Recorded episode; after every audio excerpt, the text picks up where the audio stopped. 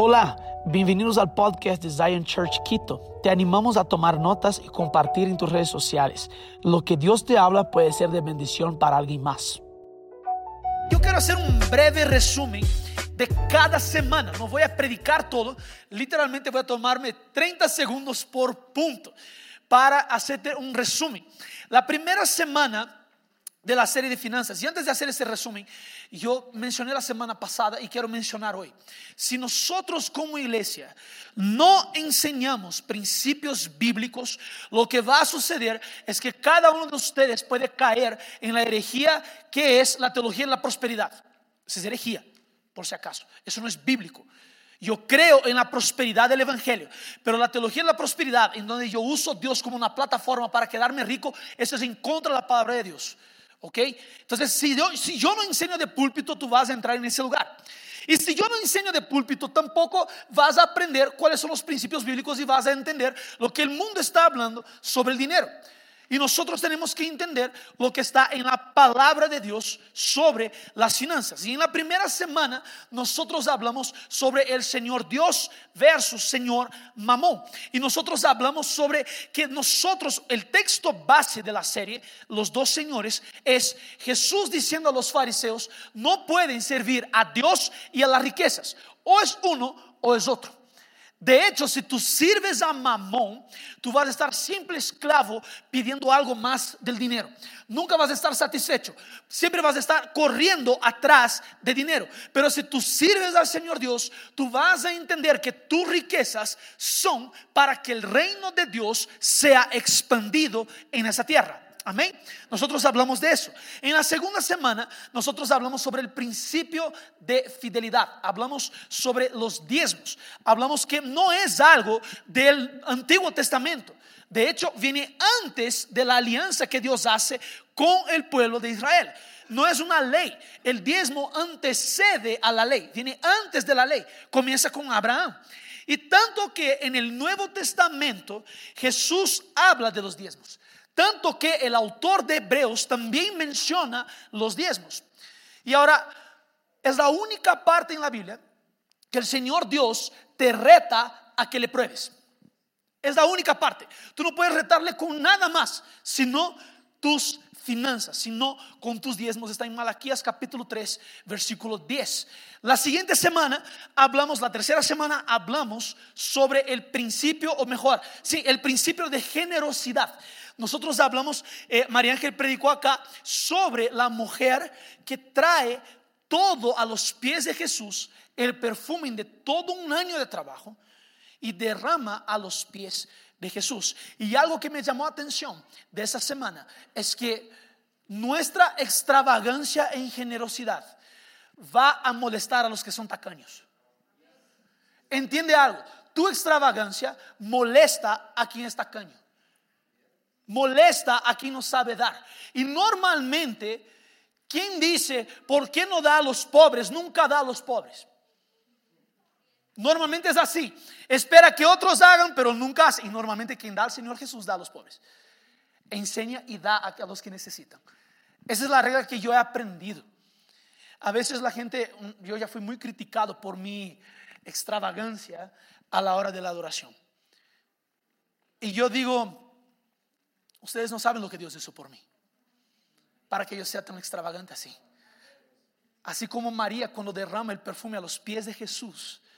Lo que había sucedido es que Jesús había resucitado a su hermano meses antes. Ella dijo, no me importa un año de mi sueldo. Yo voy a poner aquí a los pies de Cristo. Y de hecho Judas que le criticaba era un ladrón. Entonces, normalmente quien te critica por tu generosidad, por tu extravagancia, es ladrón de Cristo y no da ni el diezmo. Está robando al Señor Dios. Porque quien es generoso es generoso con todo. Y yo decía a esas personas que me criticaban en la adoración, yo decía, tú no sabes que yo estaba al borde de la muerte cuando tenía ocho meses de edad y que Jesús me salvó que los doctores decían que yo estaba muerto prácticamente y Dios me prácticamente me resucitó en una camilla de hospital cuando tenía ocho meses de edad y hoy estoy acá. Ustedes no saben lo que yo pasé para que yo sea tan extravagante. Y tal vez la gente no conoce tu historia para que tú seas tan extravagante en la presencia de Dios. Por eso tú vas a molestar. Por eso la adoración extravagante molesta a la persona que no entendió lo que Dios hizo por ella. Por eso tu generosidad extravagante molesta a la persona que no entendió que sus finanzas son del Señor. Es simplemente por eso. Y la semana pasada nosotros hablamos sobre ser buenos mayordomos. Todos somos mayordomos. Y un mayordomo es un administrador de lo que Dios ha puesto en sus manos. Y hablamos de cuatro principios. Hablamos del principio de posesión. Repite conmigo, yo no tengo nada. Todo es de Dios. Ese es el número uno. Es el principio de posesión. Nosotros no tenemos nada. Todo pertenece al Señor Dios. El segundo principio es el principio de la responsabilidad. Todo que está en tus manos es para que sea administrado para el reino de Dios. Hablamos de eso la semana pasada. Y hablamos sobre ser buenos mayordomos. Te voy, te voy a decir una cosa. La buena mayordomía no es simplemente retener o mantener. La buena mayordomía es multiplicar. La buena administración viene para multiplicar los recursos que ya hay. Entonces Dios confía en nosotros para que los recursos que están puestos en nuestras manos seamos responsables para multiplicar para que el reino avance. Y ahí viene el tercer principio, que es el principio de la rendición de cuentas. Tú sabes que en algún momento de tu vida el Señor Dios va a preguntar, ¿qué hiciste con los 500 mil dólares que yo puse en tus manos? ¿Qué hiciste? Con el don de hacer dinero, de multiplicar que yo te puse. ¿Lo administraste para mí o lo administraste para tu propio ego? Porque si administraste para tu propio ego estás bajo la influencia de mamón. Pero si administraste para el reino de Dios, tú entendiste que todo lo que tienes no es tuyo, es del Señor Dios. Y tú vas a rendir cuentas, así como estos siervos de los talentos. Vamos a rendir cuentas de lo que está en nuestras manos. Y el cuarto punto que yo mencioné de, esta, de la predica de la semana pasada es el principio de recompensa. El principio de recompensa tiene que ver que yo voy a recibir una recompensa parcial en la tierra mientras viva, pero voy a recibir la recompensa completa en la eternidad cuando vaya a encontrarme con Jesús que va a venir una persona de no sé dónde y va a decir, ¿sabes qué? ¿Sabes esos 20 dólares que tú invertiste en ese fondo de misiones? Me alcanzó para que fuera a tal país un misionero y pudiera predicar la palabra a mí. Y yo estoy aquí porque tú invertiste. Son las riquezas terrenales que están trayendo personas y almas para el reino. ¿Tiene sentido lo que digo? Y hoy yo quiero que ya abras tu Biblia ahí. En Éxodo 35. Éxodo 35. Yo quiero leer dos porciones de ese texto. Éxodo 35, versículo 4, dice lo siguiente. Y habló Moisés a toda la congregación de los hijos de Israel diciendo, esto es lo que Jehová ha mandado. Tomad de entre vosotros ofrenda para Jehová. Todo generoso de corazón la traerá Jehová. Oro, plata, bronce azul púrpura, carmesí, lino fino, pelo de cabras, pieles de carneros teñidos de rojo, pieles de tejones, madera de acacia, aceite para el alumbrado, especias para el aceite de la unción y para el incienso aromático, y piedras de ónice y piedras de engaste. Entonces aquí, solo para darles un contexto, Dios está hablando con Moisés sobre la construcción del tabernáculo. De hecho, Moisés ya bajó del Sinaí y ahora Moisés está reproduciendo eso al pueblo. ¿Ok? Entonces aquí ya había pasado el episodio del becerro de oro. Ya había pasado el episodio de que las riquezas de que todo el becerro de oro fue deshecho. Y ahora Moisés baja y dice, vamos a construir un tabernáculo para el Señor Dios. El Señor Dios nos ha dado la dirección. De hecho, el versículo capítulo 25, si regresas allá a Éxodo, vas a ver que Dios ya habla a Moisés sobre la construcción y sobre la ofrenda del pueblo para el tabernáculo. Y lo que sucede ahora es que Dios da todas las direcciones de cómo construir el tabernáculo, de la forma como tenían que construir, color de todo, eso, detalles, oro, plata, bronce, pero ahora Dios dice a Moisés, habla con el pueblo para que el pueblo pueda venir y ayudar o ofrendar para la construcción del tabernáculo. Y el versículo 20, después que Moisés expone eso al pueblo, mira lo que pasa. Y salió toda la congregación de los hijos de Israel del delante de Moisés. Y vino todo varón a quien su corazón estimuló. Y todo aquel a quien su espíritu le dio voluntad, con ofrenda a Jehová para la obra del tabernáculo de reunión y para toda su obra y para las sagradas vestiduras. Entienda, la ofrenda es algo voluntario. Es algo que el corazón del ser humano se mueve.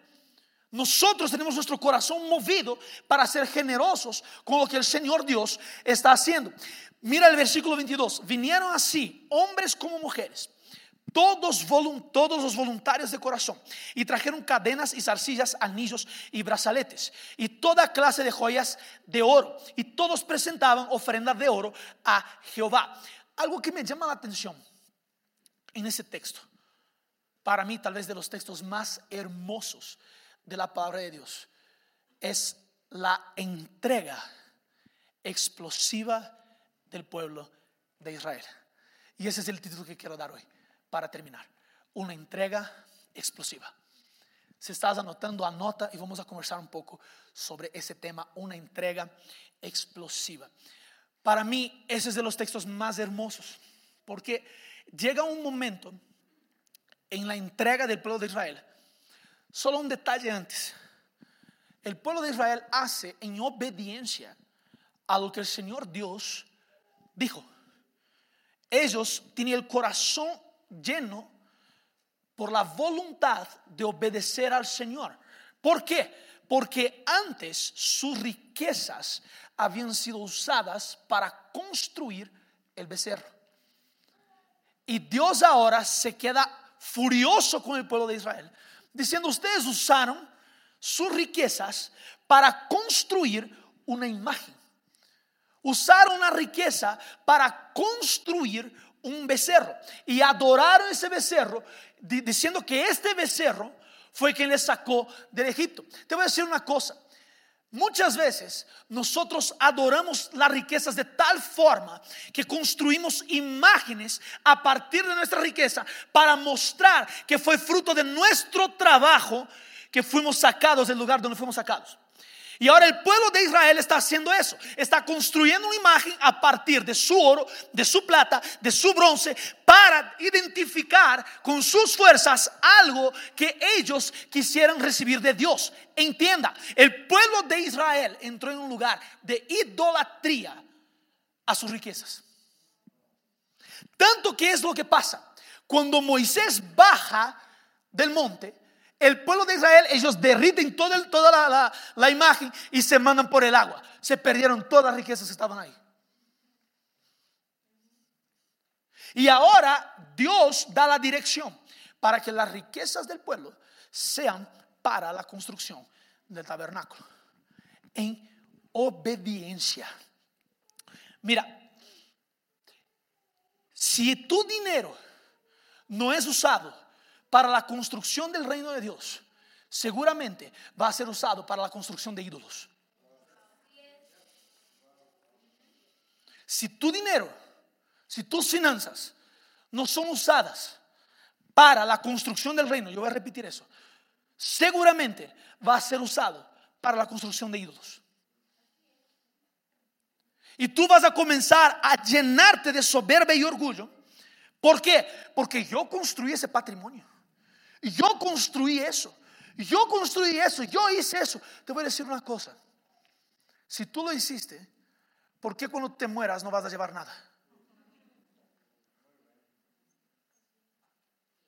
Por eso todo lo que construimos viene de la gracia y del favor de Dios sobre nuestras vidas. Que yo creo que el Señor Dios ha depositado favor sobre cada uno de nosotros para construir y producir para que el reino se expanda. ¿Tiene sentido? Entonces tus recursos, tus finanzas son para que el reino de Dios avance. Punto. No hay más que discutir acá. Eso es bíblico. Pero ahora, en ese texto, nosotros vemos una entrega explosiva del pueblo de Israel. Vemos aquí. Y algo que me llama la atención es que la entrega explosiva del pueblo de Israel fue en respuesta a la manifestación de la presencia de Dios en medio del pueblo. Entienda eso. La respuesta a la manifestación de la presencia de Dios en medio al pueblo fue una entrega explosiva. No es simplemente, escucha, no es simplemente entregarme de cuerpo, alma y espíritu. Es todo lo que tengo alrededor mío, que yo pienso que me pertenece. Yo siento la presencia de Dios y mi respuesta a la presencia de Dios es una entrega explosiva. Ahora, eso es una constante en la palabra de Dios. Si ves la reina de Sabá, que no era temerosa de Dios, cuando ella se acerca a Salomón, primera de Reyes capítulo 10, versículo 10, ella se acerca a Salomón y ella ve la sabiduría de Salomón.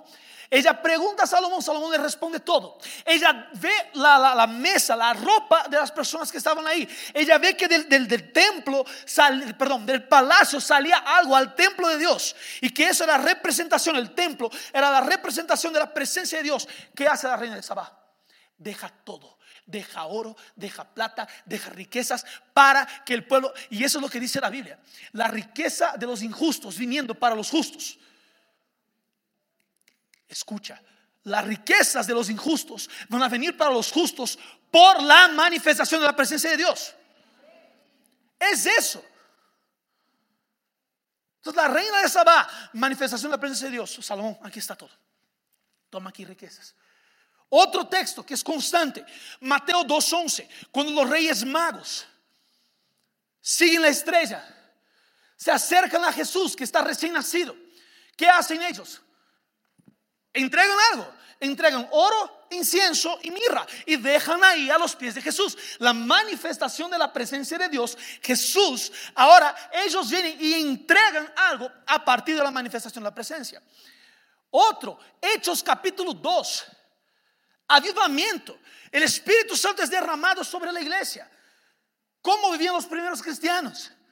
La Biblia dice que nadie consideraba nada suyo, sino que vendían sus propiedades, entregaban los pies de los apóstoles. Mira, una respuesta a un avivamiento, una respuesta a una manifestación de la presencia de Dios. Fue la entrega.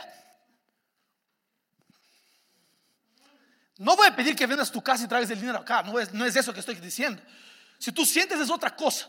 Pero ahora, lo que yo tengo que entender es que hay un principio por detrás que la respuesta a la manifestación de la presencia de Dios es una entrega explosiva. Es una entrega explosiva. Puedo dar un ejemplo más. Primera de, de Corintios capítulo 8 la iglesia de Macedonia. Pablo fue enviado a la Macedonia a predicar. Llega a la Macedonia, que es la carta de Filipenses.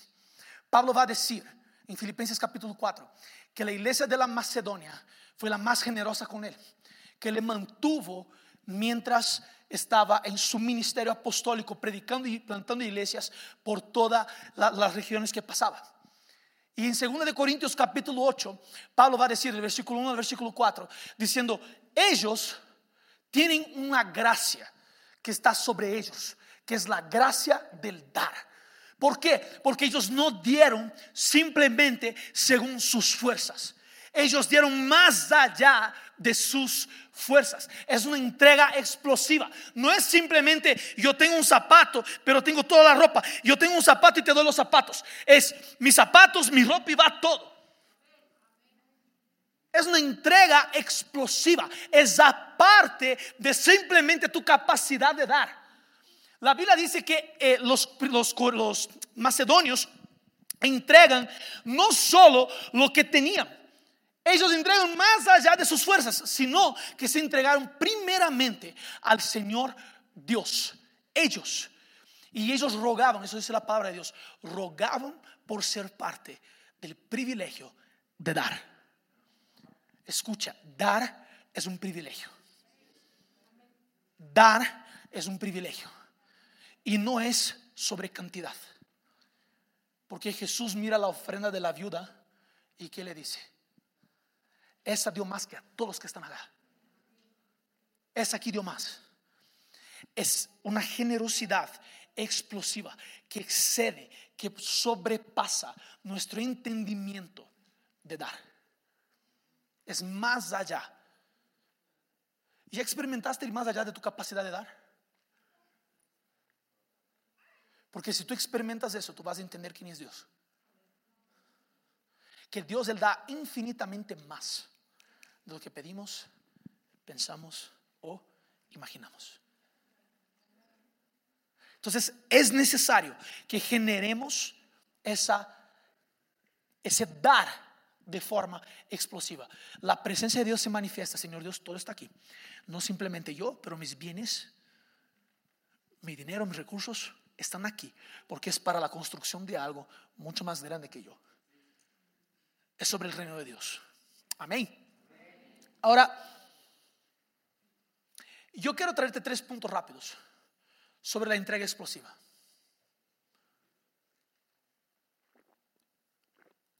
Primero, que la entrega explosiva es una demostración del carácter de Dios. Ese es el primer punto. La entrega explosiva es una demostración del carácter de Dios. Cuando tú eres explosivo en tu dar, en tu generosidad extravagante, tú estás revelando el carácter de Dios al mundo. Estás revelando el carácter de Dios al mundo. Ahora, la entrega explosiva del pueblo de Dios en Éxodo capítulo 35 es reflejo de todo lo que Dios ya había hecho en la vida del pueblo de Dios. En la historia del pueblo de Dios. Tenemos algunas cosas ahí que sucedieron. Es la liberación de la esclavitud del Egipto. Uno. Dos. Es el mar rojo siendo abierto frente, en frente a ellos. Tres. Es el maná del cielo para que puedan comer a diario. Cuatro. Es el agua de la roca para tomar. Tenían sed agua de la roca. Déjame solo traer algo aquí adentro, ese punto. Jesús es la roca, es la piedra de esquina, eso dice la palabra de Dios, la piedra angular. Básicamente, lo que Dios hizo sacando agua de la roca era lo que pasó con Jesús en la cruz. Les voy a explicar. Ustedes se acuerdan que Moisés en determinado momento no dice a la roca, sino le golpea la roca, ¿verdad? Y sale agua. Eso era la forma que Jesús iba a ser demostrado más adelante. Que cuando Jesús murió, sufrió por nuestros pecados, cuando el soldado le mete la lanza, ¿qué sucede? Sale agua. Era la representación del propio Jesús, del sufrimiento que Jesús iba a tener en el Nuevo Testamento para salir el agua que purifica. Entienda algo, aquí Dios ya había demostrado diversas cosas al pueblo de Israel. Un pueblo que no tenía enfermedad. ¿Qué tal eso? Un pueblo que la ropa no se consumía. Un pueblo que veía la, presencia de Dios día y noche. Y ahora la respuesta de ese pueblo es una entrega explosiva. Es una entrega explosiva al Señor Dios. Pero ahora, el pueblo rechazó algo que el Señor Dios quería. El Señor Dios quería relación. Te voy a decir una cosa. La primera forma que Dios hace para atraer tus ojos para una relación es una bendición que Él te da. Él te engancha de esa forma. Es tipo un chico que quiere conquistar a una chica. Lo primero que hace para llamar la atención es dar un regalo. El Señor Dios hace así con nosotros. Pero ahora, la intención de Dios no es que quedemos de regalo en regalo. Bendición en bendición. La intención de Dios es que seamos atraídos por sus bendiciones para un lugar de relación, para que yo le conozca por quién Él es y no por lo que Él puede hacer. La bendición de Dios es simplemente un anzuelo para que el Señor Dios atraiga tu, tu atención para una relación.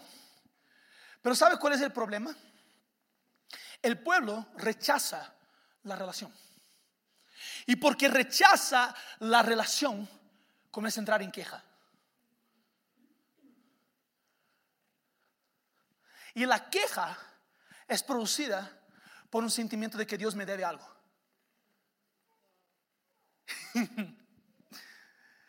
tu queja delante de Dios normalmente es producida porque tú piensas que Dios te debe algo. Ahora mira a la persona que está al lado tuyo y dile, Dios no te debe nada. Ahora golpea tu pecho y, dice así, y di- y di así conmigo, Dios no me debe nada. Y te voy a decir el por qué. Tú debías a Dios. Pero en tu deuda, el propio Dios creó un camino de tan generoso que es. En tu deuda, Él envía a su propio Hijo de forma generosa, de forma explosiva, para que Él venga al mundo, para que pague por tu deuda, para que tú ahora no tengas deuda delante de Dios, para que tú te puedas acercar a una relación. Es eso. Si vas a aplaudir, aplaude con fuerza, por favor. Muchas gracias. No para mí, es para el Señor. Pero ahora, sigue conmigo aquí. Si Dios hizo de esa forma, nosotros tenemos que entrar en un lugar de ser como Dios. Ay, Daniel, eres como Dios. No, yo reflejo la imagen de Dios. Yo reflejo el carácter de Dios. Y cuando yo soy generoso con lo que tengo, el mundo ve. Yo no voy a hacer para que el mundo vea. No es eso. Pero el mundo va a ver que existe una forma de dar que es la forma correcta, que es la forma del Señor Dios. Cuando nosotros damos de forma explosiva, estamos reflejando el carácter de Dios acá. Estamos manifestando nuestro llamado, porque somos la imagen y semejanza de Dios, ¿verdad? Y como somos la imagen y semejanza de Dios, que ahora está en Jesús, nosotros en Jesús reflejamos esa imagen de la misma forma que Dios es. Nosotros tenemos esa capacidad. Y no por nosotros, es porque Jesús pagó la, la- la deuda y ahora estamos aquí para manifestar el carácter de Dios. Y una de las formas de manifestar el carácter de Dios es dar de forma explosiva. Es dar de forma extravagante.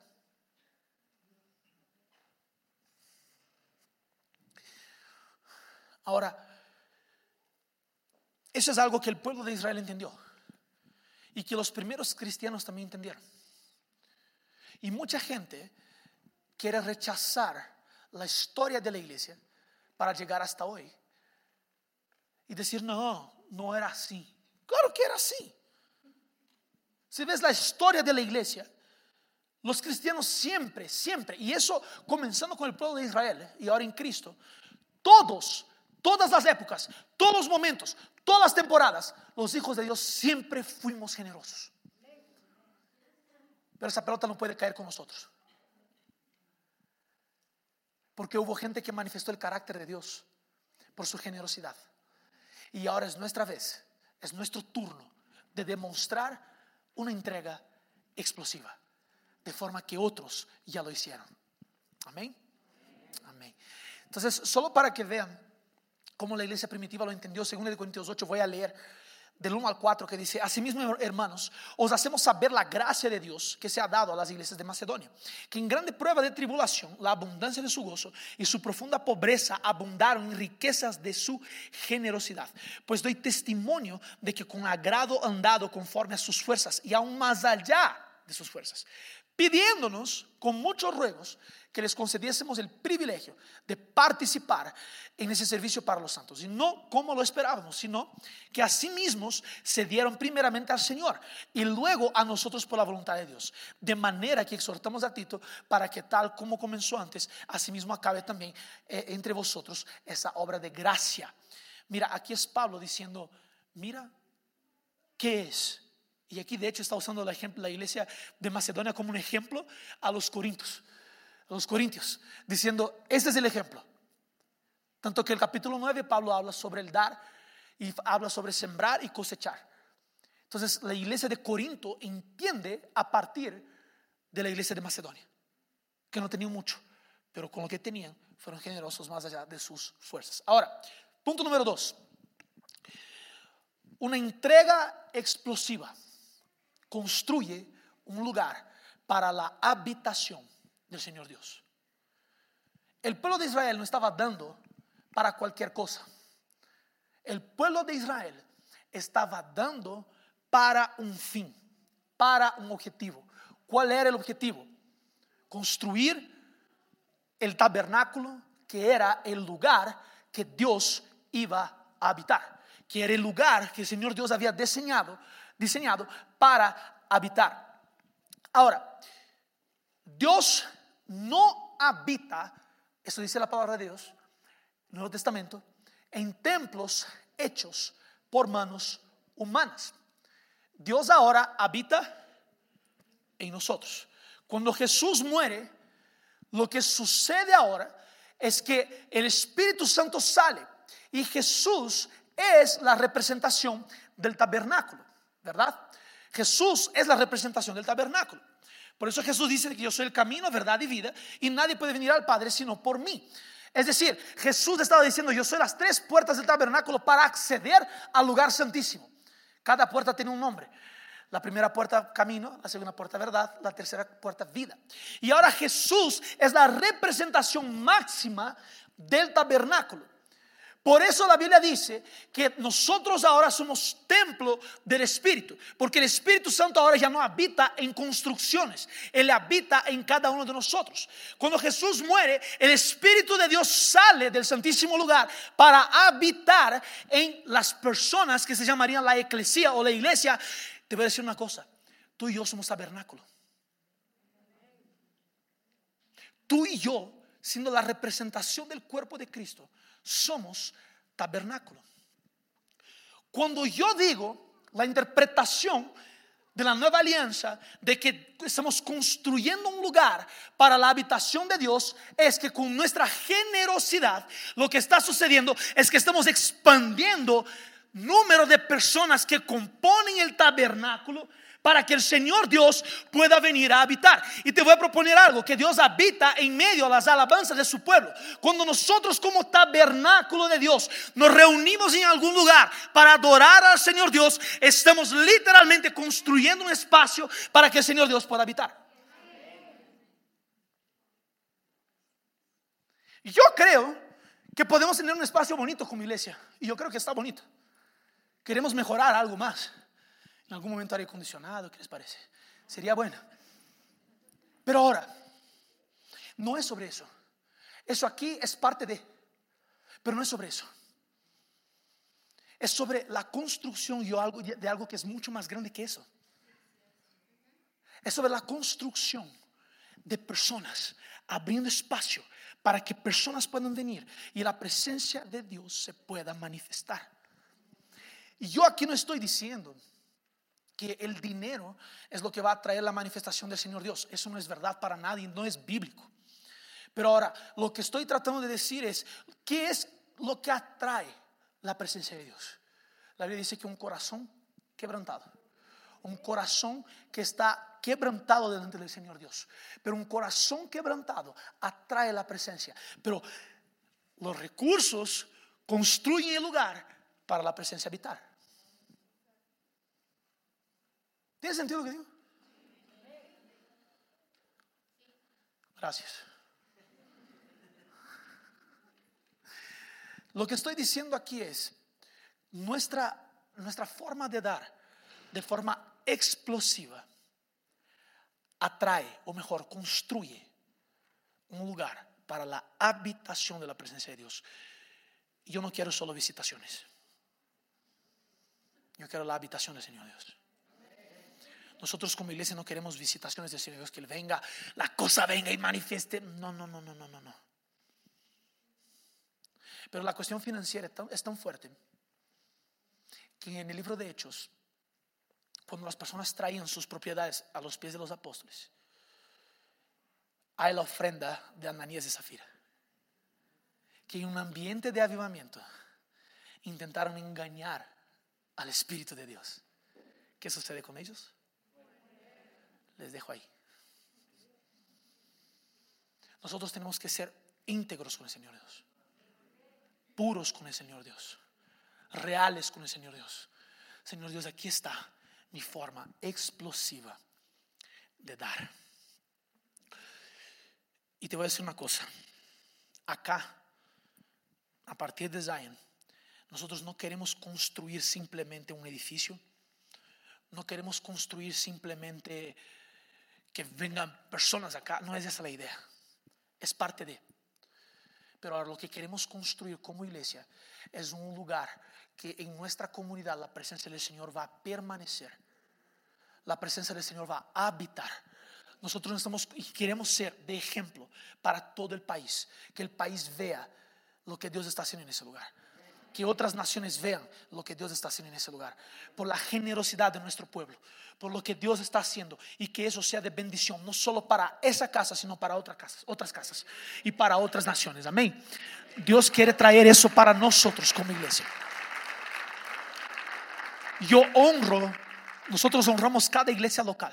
Pero si entendemos que Dios ha traído algo para esa casa que es de dar de forma explosiva, no para que crezca eso aquí.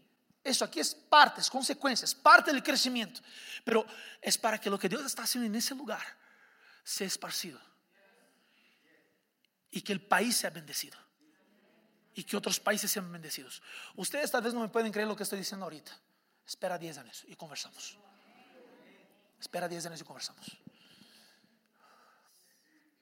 Punto número 3 para terminar. Una entrega explosiva impacta a las siguientes generaciones. Repite conmigo legado. Una entrega explosiva produce impacto en las siguientes generaciones. Nuestra entrega explosiva produce legado. Abre tu Biblia, Proverbios 13, 22.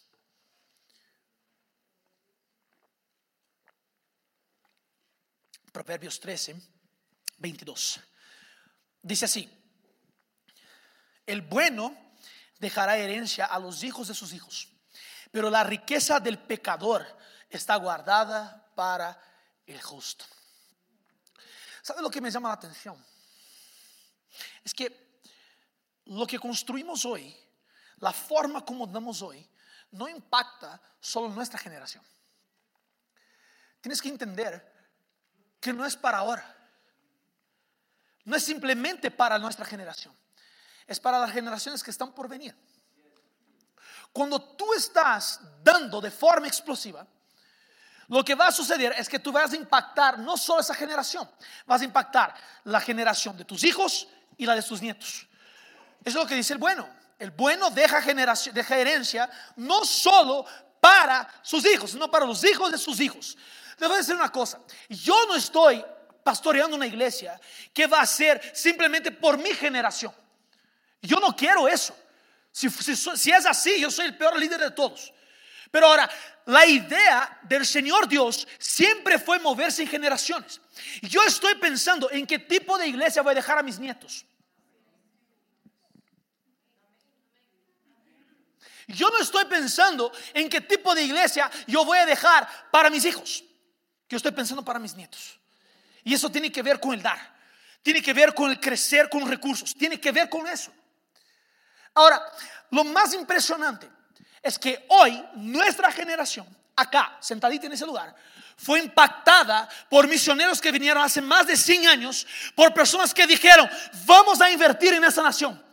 Vamos a mandar y vamos a dar de forma explosiva para que esa nación sea bendecida para que la nación del Ecuador sea bendecida. Y te voy a decir una cosa, ya se pasaron casi tres generaciones de que eso pasó y seguimos acá siendo bendecidos. ¿Por qué? Porque alguien dijo, yo voy a invertir de forma explosiva. Alguien dijo, yo voy a dar de forma explosiva. Y si nosotros hoy estamos hablando de dar de forma explosiva, no piense en 10 años. Yo estoy pensando en 70 años. Yo estoy pensando en 100 años a partir de mi vida. ¿Para qué? Para dejar un legado. Dios es un Dios de generaciones. Abraham, Isaac, Jacob. Dios no está pensando en solo una generación. No es simplemente generación de jóvenes, generación de adultos, generación de niños. Es un Dios generacional, multigeneracional. Todo lo que vayas a pensar, piensa, el Señor Dios está pensando a futuro. El Señor Dios está pensando en mi generación y las generaciones que están por venir. Y todo lo que hagas, piensa, yo estoy expandiendo el reino de una cierta forma. ¿Cuál es la forma? Yo estoy construyendo para que generaciones sean impactadas. Yo no estoy enseñando de cualquier cosa. Lo que hizo el pueblo de Israel produjo legado.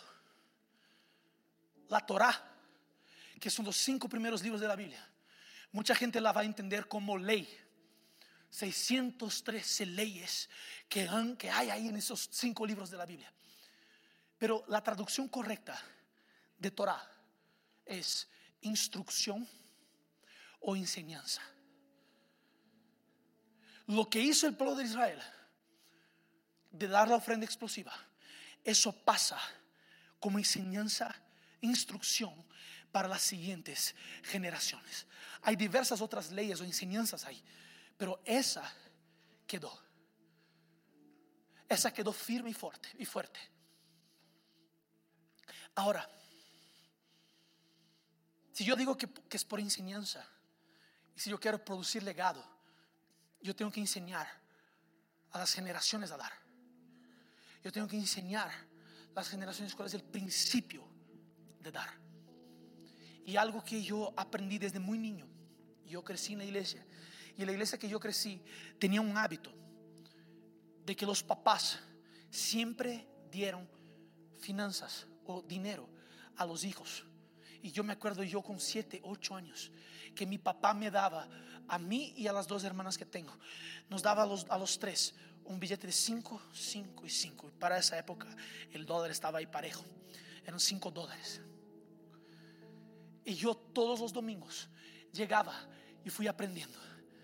Y fui aprendiendo todos los domingos aprendía a dar. La Biblia va a decir en Proverbios 22:6, instruye al niño en su camino y aun cuando fuere viejo no se apartará de él. entienda, si tú comienzas a enseñar a tus hijos hoy, tú estás construyendo el legado que tu generación va a dejar en ellos para que ellos puedan dejar legado en otras generaciones, para que esa generación pueda dejar legado en otras generaciones sobre el dar de forma explosiva para el avance del reino. Es de eso que estoy hablando. Es de eso que estoy hablando. Y nosotros como iglesia necesitamos aprender. Tú que eres padre de niños pequeños, enséñalos desde ahora. Enséñalos desde ahora. ¿Sabes por qué? Porque vas a generar una mentalidad de que todo viene de Dios. Y nosotros estamos siendo generosos para el reino de Dios. Escucha, yo no estoy diciendo que está mal tener un buen carro. Yo no estoy diciendo que está mal tener una buena casa. Yo no, estoy diciendo nada de eso. Solo estoy diciendo que tú tienes que entender que tú sabes de dónde viene todo eso.